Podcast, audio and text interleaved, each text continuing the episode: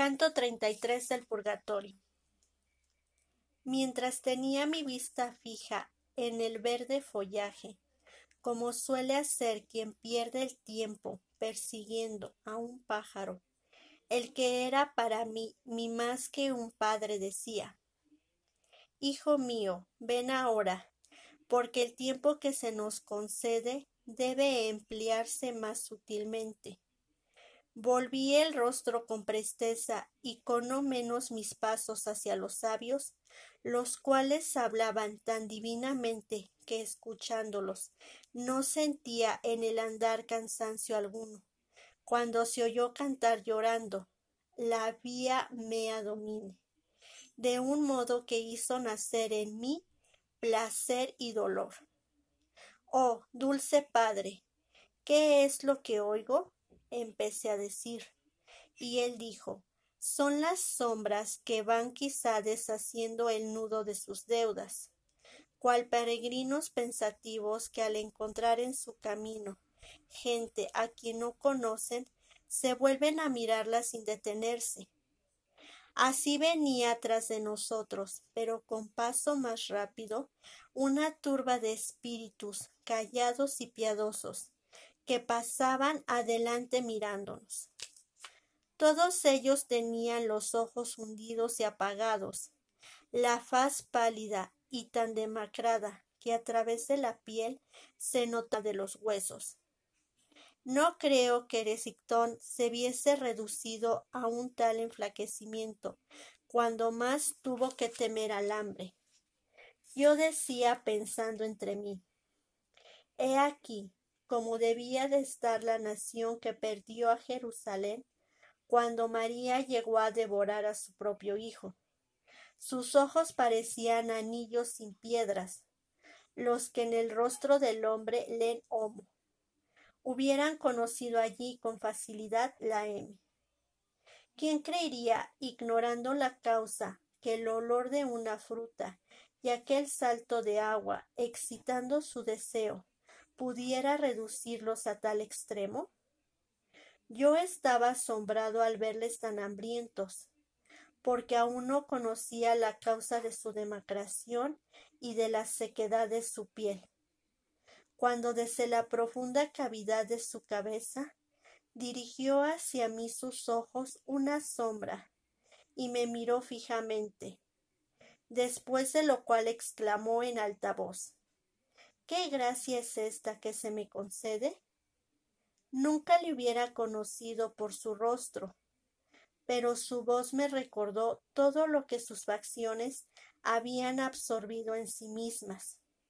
Esta chispa encendió en mí la idea de su desfigurado semblante, y vi ante mí la fisonomía de Forese.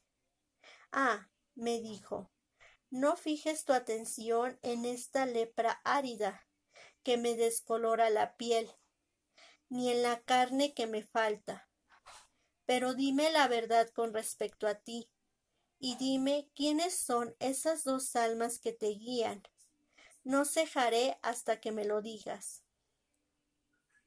Tu rostro que, muerto tú, me hizo llorar, excita ahora en mí nuevos deseos de llanto, le respondí, viéndole tan desfigurado. Pero dime, por Dios, ¿por qué causa estáis tan demacrados? Y no me hagas hablar de otra cosa mientras dura mi asombro, porque mal puede hablar el que está poseído de otro deseo. Y él me contestó desde el eterno tribunal desciende una virtud sobre el agua y la planta que hemos dejado más atrás, virtud que me extenúa de esta suerte. Todas esas almas que cantan llorando por haberse entregado desenfrenadamente al vicio de la gula, deben santificarse aquí por medio del hambre y de la sed.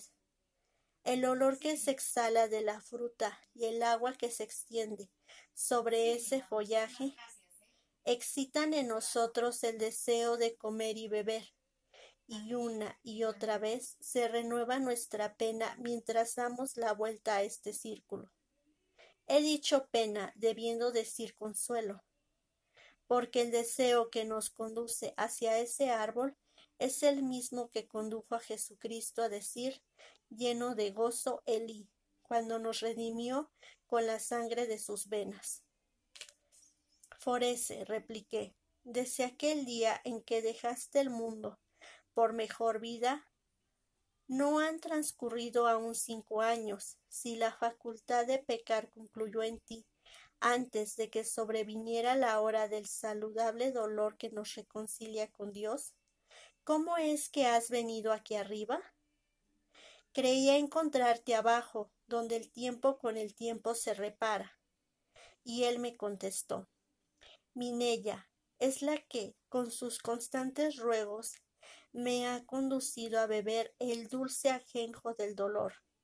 Con sus devotas oraciones y sus suspiros, me ha sacado del lugar donde se espera, y me ha librado de los otros círculos.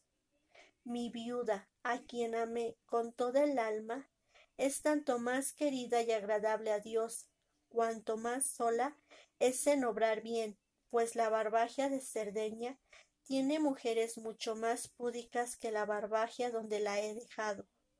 Oh, caro hermano, ¿qué quieres que diga?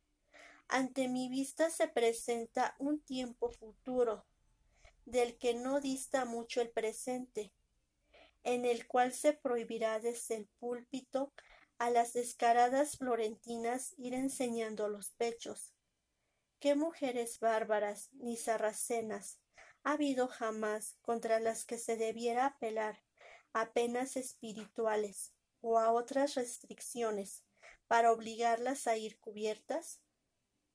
Pero si las impúdicas estuvieran seguras de lo que el cielo les prepara para muy pronto, tendrían ya la boca abierta para aullar, porque si mi previsión no me engaña, serán entristecidas antes de que salga el bozo al niño que ahora se consuela con la nana. Ah, hermano, no te me ocultes más. Estás viendo que no yo solo, sino todas esas almas miran el sitio donde interceptas la luz del sol. Entonces le dije Si recuerdas lo que tú y yo fuimos, aun el mencionarlo ahora deberá serte doloroso. De aquella vida me sacó no hace mucho el que va delante de mí, cuando se ostentaba redonda la hermana de aquel, y le designa el sol. Este es el sabio que me ha guiado a través de la profunda noche por entre los verdaderos muertos, y con mi verdadera carne le voy siguiendo. Su auxilio me ha sostenido hasta aquí en las cuestas y recodos del monte, que hace que seáis rectos vosotros a quienes tan torcidos hizo el mundo. Me ha dicho que me acompañaría hasta dejarme donde está Beatriz. Allí es preciso que me quede sin él. Virgilio es ese que me habló así, y se lo indiqué con el dedo. El otro es aquella sombra por quien hubo hace poco tales sacudimientos en todos los ámbitos de vuestro monte, que de sí la despide.